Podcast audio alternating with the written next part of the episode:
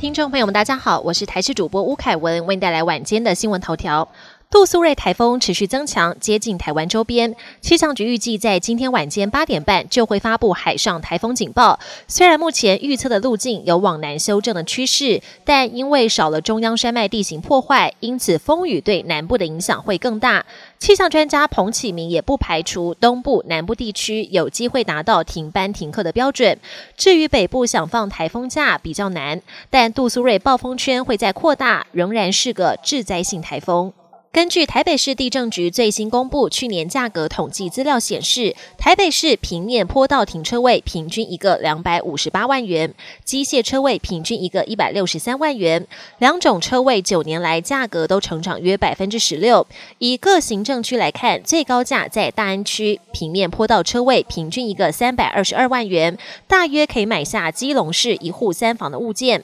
房仲业者分析，因为大安区豪宅多，加上停车位一位难求，因此价格水涨船高。肝癌患者有福音，健保署宣布，八月一号起将两款免疫疗法合并标靶药品的双标靶药物纳入健保给付。符合条件的晚期肝癌患者，一年可省下约三百万元的药费，而平均每年有两千多位患者受惠，健保则会增加五亿元支出。国际焦点：台海情势紧张，共军除了每天都出动大批共机共舰滋扰我周边海域和空域，根据美国最新情资，中共解放军近期又在大陆东南沿海把部署的短程弹道飞弹升级为东风十七中程弹道飞弹，其中有些距离台湾只有四百公里。除了威吓台湾，也打算一旦共军侵台时，台湾能预警的时间将大幅减少。东京交通大动脉 JR 山手线在当地时间二十四号凌晨传出大崎站信号装置故障，虽然紧急派员抢修，但直到首班列车发车之际仍未修复，因此 JR 东日本随即宣布山手线环状线全线停驶，直到当地时间早上九点左右全线才恢复通车，停驶时间长达四点五小时，总计将近七十班列车停驶，影响多达十一万人，也让通勤的民众超崩溃。